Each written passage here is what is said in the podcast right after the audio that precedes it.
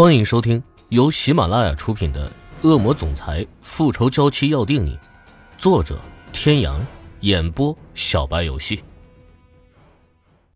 第九十五集，那个人的头一偏，一副打死不说的样子。千面郎君，顶级杀手，能请得动你的人，必定来头不小。欧胜天冷冷的说道：“道上的事，没有谁比他更清楚。”究竟是什么人如此重金聘请他杀人？要知道，他的价码可是十亿为底价。千面郎君，顾名思义，可以有千种样貌示人。说白了，就是他的易容术很厉害，并且扮成什么人就像什么人。既然被你们抓住了，要杀要剐随便，给个痛快的就成。身份被识破，他倒也不矫情，脖子一梗，眼睛一闭。欧胜天缓步上前，双手交握，骨骼咔咔作响。骨头很硬是吗？伸手在他的肩膀上一用力，他闷哼一声，一边的胳膊已经呈现一个诡异的弯曲弧度。再给你一次机会。戴维眼中露出一丝赞赏，几乎没有人能够承受住欧胜天的刑罚，而他却只是哼了一声。欧，这只是小试牛刀。在他手里，生不如死的方法何止成千上万。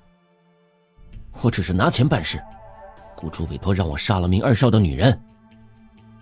外人看来，他只是被卸掉了一条胳膊，事实上只有他自己心里清楚。欧胜天的手法非常巧妙，他能感觉到自己整条胳膊的经络都拧在一起。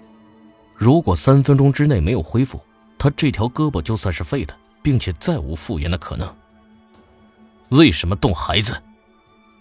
杀手也有杀手的规矩，特别是顶级杀手，老弱病残孕以及小孩，他们通常是不会接的。会做这些人生意的，都是一些不入流的杀手，只为赚钱。雇主说，孩子是那个女人生的，只有这样才能试探出谁才是明二少的女人。原来是这样，才会误以为她是明二少的女人。池小雨已经听明白了。可心里还是很不舒服。刚才欧胜天动手的时候，戴维捂住了他的眼睛。现在那个人被欧胜天挡着，他看不到，也不想看，因为他很清楚，欧胜天狠起来不是人。比起这什么千面郎君，他还是对他的救命恩人比较感兴趣。他扒拉开戴维，穿过人群朝他走去。那个女人一直都背对着他们站着，很安静。如果不注意的话。甚至都无法察觉到他的存在。那个，谢谢你刚才救了我。他好奇的看着这个女人的背影，真心诚意的道着谢。谁知那女人压根就不理会他，抱着双臂一动不动。池小雨烧到他面前，这个女人至少比他高出一个头，面容精致，皮肤吹弹可破，竟是一个少见的美人。你真漂亮。他身为一个女人，都看呆了，赞美的话不由得脱口而出。那女人只是冷冷的看着他，对他的话丝毫不理会。如果他是想用这样的方式让他不要靠近他，那他可就大错特错了。在欧胜天那座冰山身边待的久了，早就免疫了。啊，你手上戴的是什么？你想干什么？如果我是你的话，就会选择乖乖的不要动。也不要想去伤害他。明嘉诚不知道什么时候到了他的身后，池小雨感觉到美女的身体瞬间变得很僵硬，她的眼珠子转了转，刚要开口，被美女厉声打断：“不要胡说！说你是什么人？为什么会在这儿？”明嘉诚刚问完，戴维晃晃悠悠的也走了过来：“美女，咱们是不是在哪里见过呀？”你不觉得这种搭讪的方式很老套？No no no no。通常情况下，如果我会是这样的说，就说明我确实在哪里见过你。说完，一手点着自己的额头，一边冥思苦想。啊，我想起来了。还不等他说完，美女突然暴起，一拳冲着他的面门打了过去。戴维一侧身，险险躲了过去。你这女人怎么说动手就动手？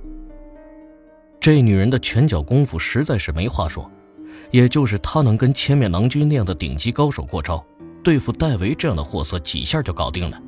这不，戴维很没形象的被美女踩在地上了，咔啦一声响，一把手枪抵在了他的后心上。放开他！美女胡动于衷，戴维在地上哎呦哎呦的叫个不停。池小雨看着他，一脸的嫌弃，真丢人，还是不是个男人？西小雨，你这个没良心的，有本事你来试试，明二嫂的功夫真他妈厉害。听见他的称呼，门女脸色微变，脚下又加重了几分。戴维这边鬼哭狼嚎的，丝毫不影响欧胜天。首领，怎么处理？欧胜天伸手接过一旁的手下递过来的毛巾，仔细的擦了擦。伤了我的女人，千刀万剐也不为过，处理干净点。手下人押着千面郎君出去了。欧胜天走到池小雨的跟前，看了看他脖子上的伤，便宜他了。说完，拉着池小雨准备回去，自始至终都没正眼瞧过那个女人一眼。明二少。他就是你的那个近在咫尺远在天涯，别再搞丢了。洗完澡，躺在床上，池小雨还在惋惜，也不知道结果如何。他有些幽怨的看着那个正在给他上药的男人。都怪你，也不知道明二少把人留住了没有。欧胜天专注的给他上药，薄唇微抿。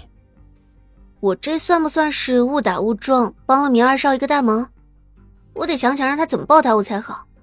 哎，天哥，你说现在什么东西最值钱？我得挑个贵的，要不然亏大了。哼，突然间觉得我还是挺聪明的。我就说小杰的妈妈肯定在他周围保护他，果然。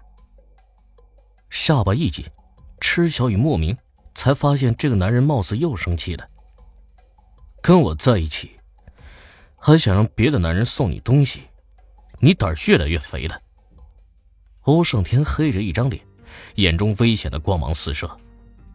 你吃醋了？咬着一根手指，无辜的望着他。是谁说的女人的心思难猜？有本事来猜猜面前这尊神的心思，谁猜得中，他佩服谁。这无辜的小眼神撩得男人心痒难耐。你有这时间，还不如多来关心关心我。啊。原来是欧大总裁缺爱了，乖，姐姐疼你啊！女人，你找死！事实证明，老虎屁股果然是摸不得的。吃小雨不怕死的挑衅，最终结果就是连自己什么时候回到别墅的都不知道。这一次，欧胜天果然说到做到，他三天都没有下床，这三天吃喝都是在床上。上洗手间都是欧胜天抱他去的，这不刚刚下楼，就听见有人在说他的八卦。各位听众朋友，本集到此结束，感谢您的收听。